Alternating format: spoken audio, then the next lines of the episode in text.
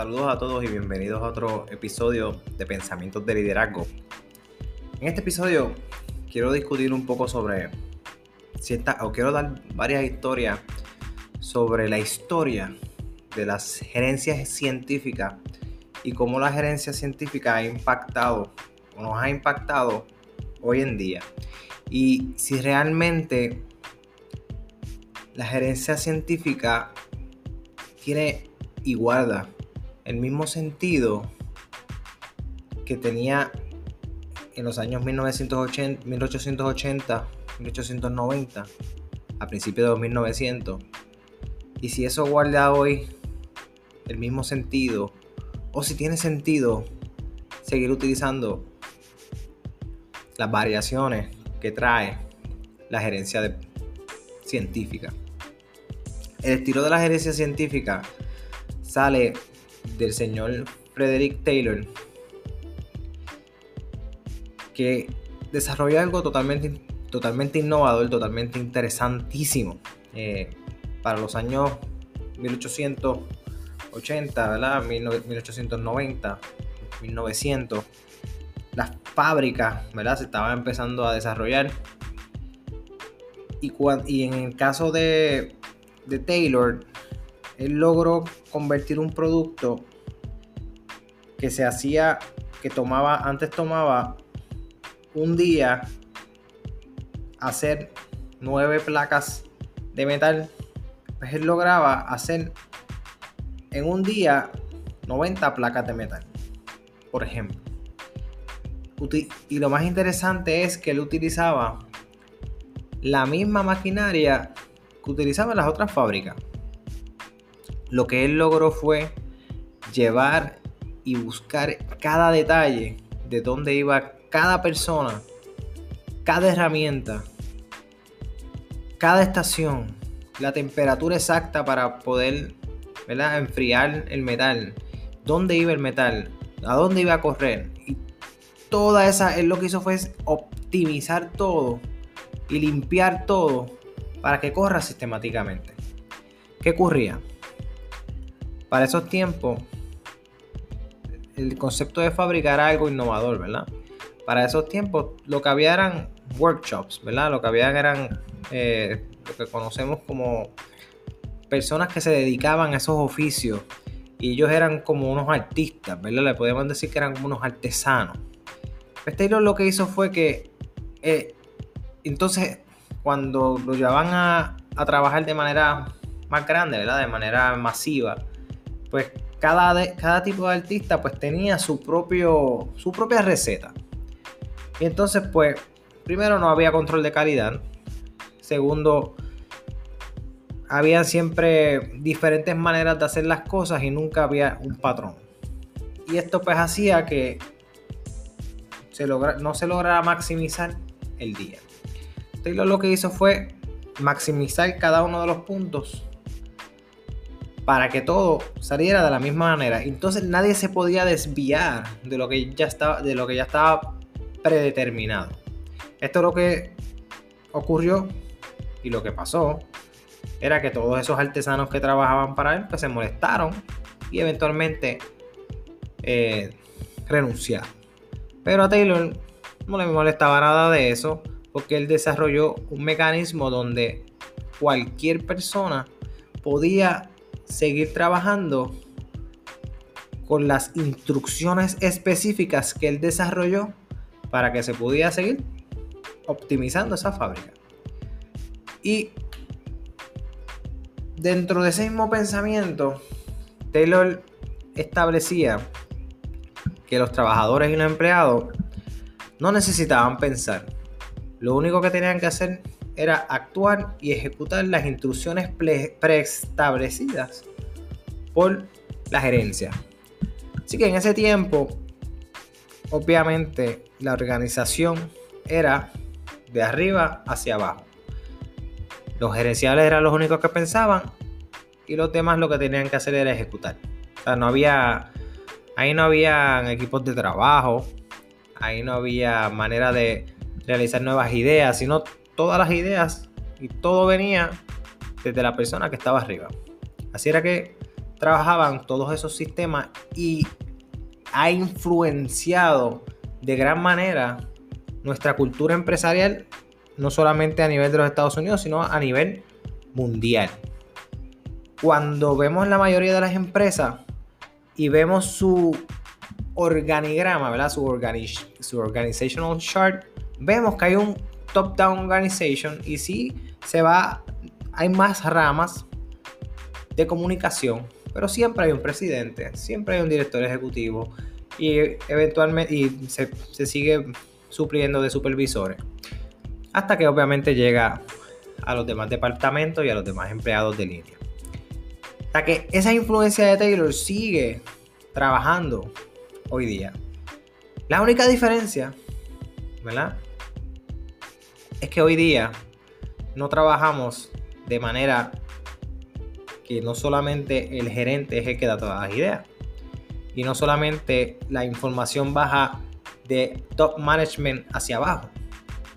Y no solamente el único que tiene todas las ideas y el único que tiene que implementar todo en el trabajo es el gerente. Aquí cambia por completo esa teoría y no es una teoría, ¿verdad? Como se trabajaba y no solo y, se, y se empieza a desarrollar una nueva línea de gerencia donde el líder no solamente manda, sino que también obra. Cuando me refiero de que no solamente eh, manda y obra, sino que también trabaja dinámicamente con sus empleados. Los escucha. Es, porque el gerente no es el que está día a día ejecutando el plan, no es que está día a día ejecutando la destreza, ¿verdad? Y cuando tú dejas de tomar en consideración a las personas que están al lado tuyo, ya sean tus colegas, ya sean personas que están dentro de tu supervisión, cuando tú dejas de tomar en consideración sus ideas, pues entonces estás dejando en consideración posibles beneficios que puedan advenirse a la organización.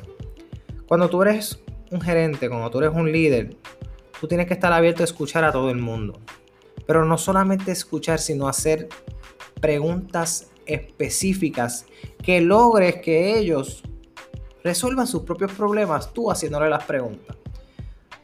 Evita tratar de proveerles las soluciones al momento, porque cuando le proveemos las soluciones al momento a nuestros empleados, a nuestros colegas, pues los estamos limitando a pensar, los estamos, los estamos limitando a que ellos puedan proveer sus propias ideas para el beneficio de la organización. Y eso es algo que uno lo va desarrollando con el tiempo. Nosotros queremos siempre estar resolviendo a todo el mundo y dándole ya una receta preestablecida.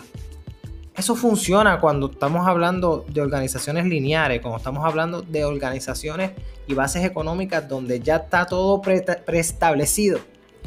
Pero creo que todos hemos comprendido que en el mundo que estamos viviendo en el día de hoy es un mundo totalmente diferente y totalmente complejo, ¿verdad? Esa complejidad que nos trae en el mundo de hoy, donde la tecnología nos ha llevado a tener que estar adaptándonos constantemente y de una forma más rápida que en cualquier otro momento en la historia. Hoy alguien hace una canción dando un mal review de un producto tuyo un mal review de un servicio tuyo y esa canción se hace viral. Y eso puede hacer que tu organización se caiga por el piso. Sea o no sea verdadera la información que esté brindando la persona. Ese es el poder de las redes sociales. Ese es el poder del Internet. Que da sus beneficios, obviamente, ¿verdad? Con la tecnología pues nos comunicamos de una manera más rápida y podemos trabajar a distancia como estamos viéndolo en el día de hoy.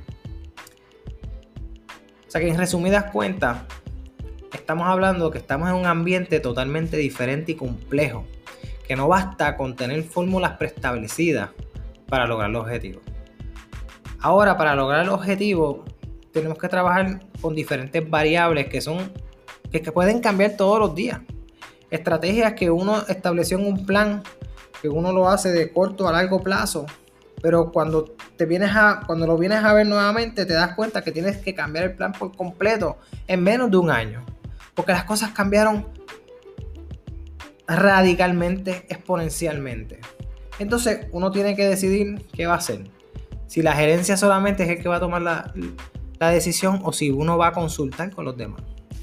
Si uno va a consultar con los diferentes colegas. Si uno hace ese equipo de trabajo y saca a votación la toma de decisiones. Ahora, quiero recalcar que como líder, uno siempre tiene esa intuición, uno siempre tiene esa visión, ¿verdad? Tener esa visión de ver más allá de lo que está ocurriendo en el momento.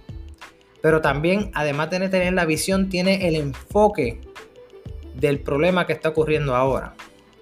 Y de eso voy a terminar el podcast con un pequeño con un pequeño relato de una situación que ocurrió en un avión, donde se pierde el enfoque real, donde se pierde las estructuras básicas que uno sabe para poder salvar o no salvar la vida.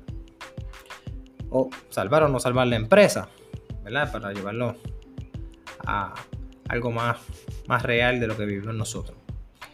Hoy día las estructuras organizacionales no solo nos comunicamos de arriba hacia abajo, sino que la comunicación puede correr en diferentes direcciones.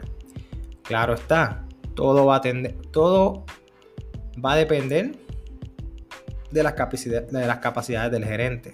Todo va a fluir, a fluir con las capacidades del líder que tú tengas en la organización. Porque tú puedes tener un líder en la organización que es top down y es lo que yo diga o te va. Pero la mayoría de las organizaciones exitosas trabajan en equipo. Y la única manera de trabajar en equipo es escuchando a los demás. Es colaborando. Es pensando de manera crítica. Y para eso tú tienes que ser una persona abierta. Pero no solamente tú vas a escuchar todas esas, esas determinaciones de las personas, todas esas ideas es, tu trabajo como gerente tomar la última decisión. Porque muchas veces tú sabes, cuál, tú sabes cuál es la decisión correcta, primero por tu experiencia, segundo por tu visión y tercero por tu intuición. No necesariamente lo que te diga un empleado que sí puede parecer eh, interesante, pero tú sabes las implicaciones económicas a lo cual esa idea puede llevar. Si puede ser fructífera o no. O sea, últimamente, ¿verdad? When it comes down to it, ¿verdad? Cuando viene y baja a todo, la decisión final es tuya. Si eres, obviamente, el dueño de la empresa o si eres una persona con capacidad decisional en la organización. Todo va a llegar a ti. Tú puedes tener todos los consejos del mundo. Pero tú también tienes que hacer research. Tú también tienes que averiguar de qué manera es que las cosas van corriendo y fluyendo en tu organización. Y tienes que adaptarte de una manera sin precedentes. No solamente podemos decir que tenemos que cambiar, sino que tenemos que tomar las acciones necesarias para llevar el cambio. Y muchas veces cuando tenemos que tomar esas acciones, hay que trabajar triple a lo que se trabajaba antes para poder lograr que se ¿verdad? Poder lograr cumplir con las expectativas y mantenernos a flote, no solamente sobrevivir, sino poder lograr nuevas metas y objetivos en la, eventualidad futura. Como todos sabemos, vivimos en momentos críticos, totalmente abrumadores. Pero si nos quedamos de manera sosegada, si nos, si nos quedamos de manera pacífica, si decimos que sí, esto de la distancia, pues trabajará aquí y allá, no, no. Yo me tengo que ser, yo me tengo que convertir en un experto en trabajar a distancia. Yo me tengo que convertir en un experto en brindar mi servicio a los demás, a que llegue a las masas. Y dentro de esa organización, dentro de esa estrategia, establecer nuevos mercados o establecer nuevas maneras de hacer negocio. Porque ya la manera de hacer negocio de antes cambió por completo. O por lo menos se aguantó por un tiempo. ¿Verdad? Y todo se resume a que el líder ejemplar de hoy en día no es el que manda, sino el que enseña y muestra con su ejemplo cómo se deben hacer las cosas y da paso al diálogo en la toma de decisiones. Por último, quiero terminar con esta breve historia. ¿Verdad? Vámonos al área de los aviones, que siempre son interesantes porque al igual que cuando un avión está en el aire, las decisiones que se toman y lo que puede ocurrir sobre esa decisión, el final no es perder dinero, sino el final puede ser perder la vida, al igual que cuando se está en la guerra. O sea, esos son los extremos del liderazgo, es cuando la estrategia de liderazgo se, se vive al máximo, ¿verdad? Por eso que a mí me encanta leer sobre historias de manejo en la milicia y las historias de los aviones también son sumamente interesantes porque you pay the ultimate consequence for your actions, ¿verdad? Eh, nosotros vamos a pagar la última consecuencia de nuestras acciones. Así que quiero dejarlos con esto. Esto era un vuelo que ocurrió. Eh, iba en pleno aire. Y cuando están llegando a su destino se dan cuenta que una de las bombillitas no prende. Y esa bombillita era la que determinaba y te decía que el landing gear, ¿verdad? La, goma del frente del avión había bajado de manera correcta. Entonces, pues, eh, el piloto consulta con, su copiloto. También había otro piloto que estaba, eh, ¿verdad? Cogiendo un ride con ellos y también fue al cockpit y dio su, impresión. Eh.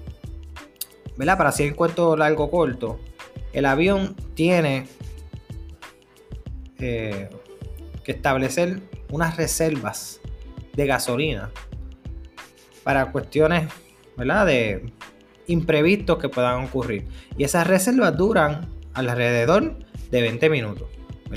Tú tienes un vuelo establecido, tienes que darle 40 eh, minutos eh, plus para tal cosa y 20 minutos para tal cosa. En si me das cuentas, ellos estuvieron dialogando sobre cómo tomar la decisión. Ellos escucharon como el landing gear bajó y todo, y estuvieron verificando los gadgets y vuelvan, volvieron y se reunieron. Pero fallaron en la parte esencial. Habían pasado 17 minutos de esa toma de decisiones y lo que les quedaba de gasolina era para, ¿verdad? Lo que le quedaba la reserva de gasolina eran 20 minutos. Por lo tanto, ellos estuvieron 17 minutos por encima. De, lo, de lo preestablecido y los que les quedaban eran entre 2 a 3 minutos para poder aterrizar. Y para poder aterrizar les iba a tomar 10 minutos. ¿Qué pasó? Se enfocaron tanto en el problema que estaba ocurriendo que, que podíamos decir que era superficial porque el landing gear estaba. Y se desenfocaron en lo básico. Cuando cuando vemos que las cosas se vuelven medias caóticas, uno siempre tiene que resumirse en qué yo, que yo sí puedo dominar. Pues mira, yo puedo dominar mis pensamientos, yo puedo dominar la manera en que estoy respirando, yo puedo dominar todo lo que es básico de mi organización. Pero primero tengo que revisar lo básico para entonces enfocarme en lo difícil o en las acciones que hay que tomar ¿verdad? durante la crisis que está ocurriendo en cualquier momento que va a ocurrir, ¿verdad? Porque estamos hablando que la crisis ahora es la del COVID-19, pero eventualmente vendrán nuevas crisis que ocurrirán únicamente para tu empresa, pero también pueden ocurrir de manera personal y te pueden ocurrir de manera, ¿verdad? Eh, pueden ocurrir de manera global nuevamente como está ocurriendo en estos momentos. ¿Verdad? Sin más preámbulo, el avión cuando iba bajando se quedó sin gasolina todas sus, eh, sus cuatro engines, ¿verdad? Sus cuatro motores dejaron de funcionar y el avión pues cayó estrepitosamente en varias casas, resultando con ocho muertes y varias personas gravemente heridas. A lo que quiero llevar con esto es que a veces nos enfocamos en, el en un problema y dejamos de hacer las cosas básicas que nos hacen exitosos. Siempre tenemos que seguir manteniendo las cosas básicas de nuestro negocio intactas para entonces poder ser exitosos con las nuevas aventuras que podamos querer trabajar y con los nuevos ajustes que tenemos que hacer para adaptarnos a la crisis que podamos estar viviendo en el momento. Nada, quería compartir eso con ustedes. Espero que les haya gustado. Hasta la próxima.